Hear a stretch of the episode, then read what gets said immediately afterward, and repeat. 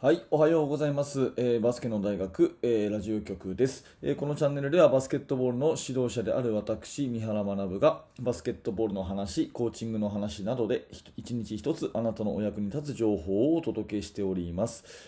はい、えー4月20日火曜日ですね、えー皆様いかがお過ごしでしょうか？あっという間に4月も後半というところになりますが、えーと、昨日ですかね、あの渡辺裕太選手がトロントラプターズ本契約ということで、本当におめでとうございますというふうに思っております。ツイッターとかのタイムラインもね、そういう、えー嬉しいニュースでですね、溢れていて、えー本当に渡辺裕太選手、もう3年目ですかね、ツーウェイ契約、あのマイナーリーグと NBA と両方行ったり来たりという、そういう契約の中で、まあ、本契約を勝ち取ったということでですね、まあ、これはあの八村塁選手がドラフトをされたというのと同じぐらいの、まあえーすごく日本バスケットボール界にとっては明るい材料、ニュースじゃないかなと思って嬉しく思っています。えーつい先日先日も21点でしたっけ？得点をしていますし、まあ、それよりディフェンダーとしてねかなりの地位を確立したっていう印象が一位バスケットファンとしてありますけれども、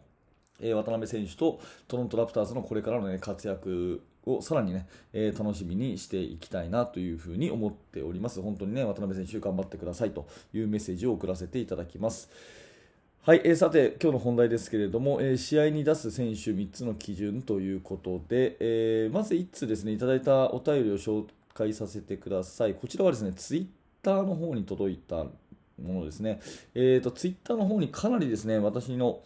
ツイッターに DM で質問いただいたりするんですけども、ちょっと全部読み切れなくてですね、えーと、返信をさせてもらってない状況で申し訳ありません。えーと、たまたまですね、えーと、目に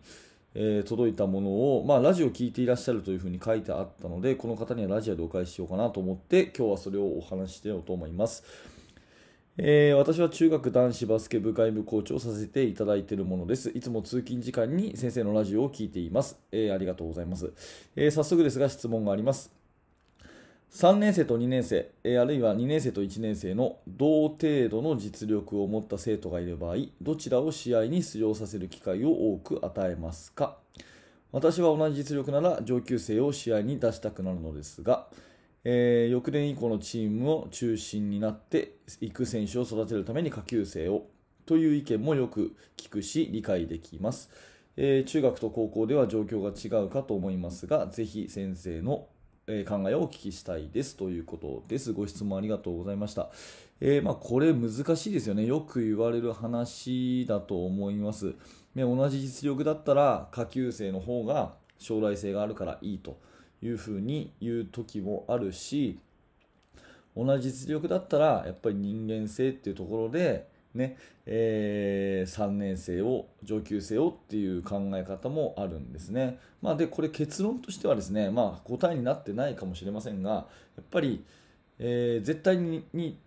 下級生とか絶対に上級生とかはまあ言えないと思います。でその時その時のチームのベストの最善の選択をするしかないっていうふうに思うんですね、うん、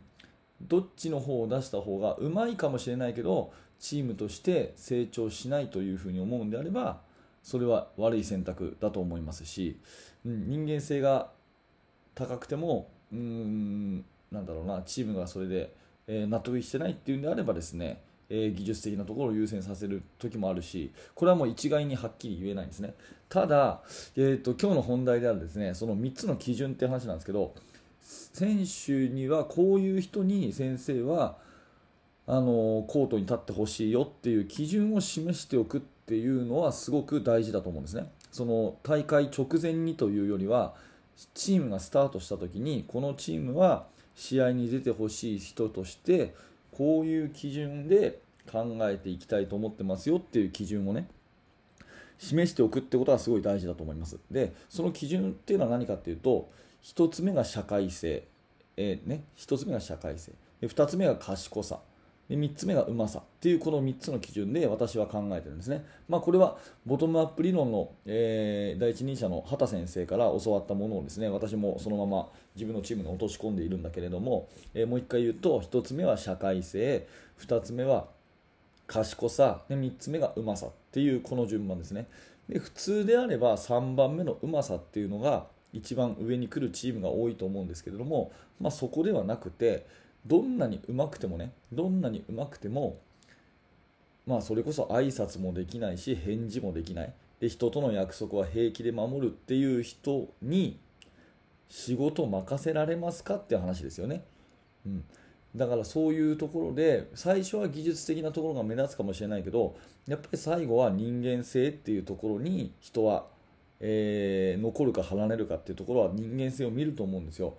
どんなにシュートがうまくてもねぱり全く掃除もできないし全く挨拶もできないし人の嫌なことは言うしっていう人だったらやっぱり信用されないと思うんですね。じゃあそんな人にですね最後の最後チームの勝ち負け運命を決めるようなラストシュートを打ってほしいですか？ってことを考えた時にやっぱり私はその社会性っていうところは絶対外せないキーワードだと思うんですね、まあ、社会性っていう言葉をちょっと言い換えると人と約束を守る。そういう能力。それから人の気持ちになって行動できる能力。ね。え人に合わせていける能力。こういうまあ人間関係をしっかりやっていこうという能力のことを社会性。やっぱりこれが一番大事じゃないかなというふうに思って、まあ、生徒にはそういう話はよくしているんですね。やっぱり社会性が一番だぞと。でそもそもバスケットボールっていう競技は人と合わせていく、ね、その味方同士の連携を合わせていくっていうのもあるし相手に対してこうじょなんなんていうのかな状況判断をして合わせていくっていうところもあるから他人っていうものに対して合わせるっていうところね、うん、約束を守ったりとかそれから対応していったりっていうのはすっごい大事だからそういうこと全部ひっくるめてもやっぱり単純なうまさではなくて社会性が一番ですよっていう、まあ、こういう基準を私は持ってるんですね。これが一番、うん、で2番目は賢さということでこれはどれだけこう考えてますかっていうことですね。時間の普段の使い方とかそれから考えて発言ができるとかですね。ものを書くことができるとか、まあ、いわゆるその勉強のうんと国語算数理科社会の成績それも関係あるかもしれませんけどもそれというよりは全体的な生活の中で物事をよく考え発信して人の意見を聞く力があるそういうところをまずえー、全部ひっくるめて、えー、まあ、賢さというところで、まあ、この1番目の社会性人とうまくやる能力そして2番目の賢さ、え、自分の考えをしっかり持って表現できる能力ここをまず外さずに考えておいて1番2番にしておいて3つ目にうまさっていうこういうまあ基準で、え総合判断するのがいいと思うよっていうことを生徒たちには伝えているんですね。うんなので、まあ、質問者さんの答えからすると、まあ、私と全く同じじゃなくてもいいと思うし違くてしかるべきだと思うんですけどまずチームとしてどういう選手に試合に出場してほしいかと。どんな選手に試合に出場してもらったら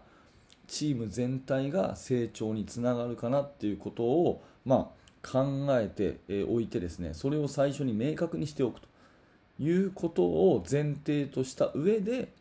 上級生にするか下級生にするかっていうのはその時のベストの判断をしていけばいいと思います。下級生であっても社会性賢さっていうのがちゃんとあって、えー、上級生から認められる存在であれば当然出すべきだろうしそうでなければ違うだろうしっていうところになってくると思うので、えー、まあそういう基準をねしっかり持っておくっていうのは大事かなと思っていますしまあ選手であれコーチであれですね失敗っていうのはあるんですけれども目指す基準、方向性がぶれなければですね何か失敗した時に軌道修正ができるので、えー、そういった基準っていうのは大事かなと思って今日は一つ参考としてお話をさせていただきました、えー、まとめるとですね私が考える、まあ、基準としては1番が社会性2番目が賢さ3番目がうまさというこの3つの順番での総合評価。ね、優先順位1、2、3の中での総合評価が一番チームが成長するそういう、まあ、選手選考の基準かなと思って私はやっておりますというお話です、えー、質問者さんぜひ頑張ってくださいはい、ありがとうございました。えー、今日はですね、えー、質問者さんにお答えするという感じでお話ししましたけれども、このバスケの大学ラジオ局は毎朝7時にこんな感じのお話をしております。もしお役に立ったということであれば嬉しく思います。えー、高評価のボタン、またチャンネルのフォロー、ぜひよろしくお願いします。また明日の朝7時にお会いしましょう。えー、そして現在ですね、バスケの大学研究室では、えー、チーム作りについて最新の考え方、それから私のですね、頭の中を共有して、皆さんとチーム作りについてあれやこれやと、えー、やり取りをしている楽しい空間になっております。もし興味のある方は、え説明欄から覗いてみてください。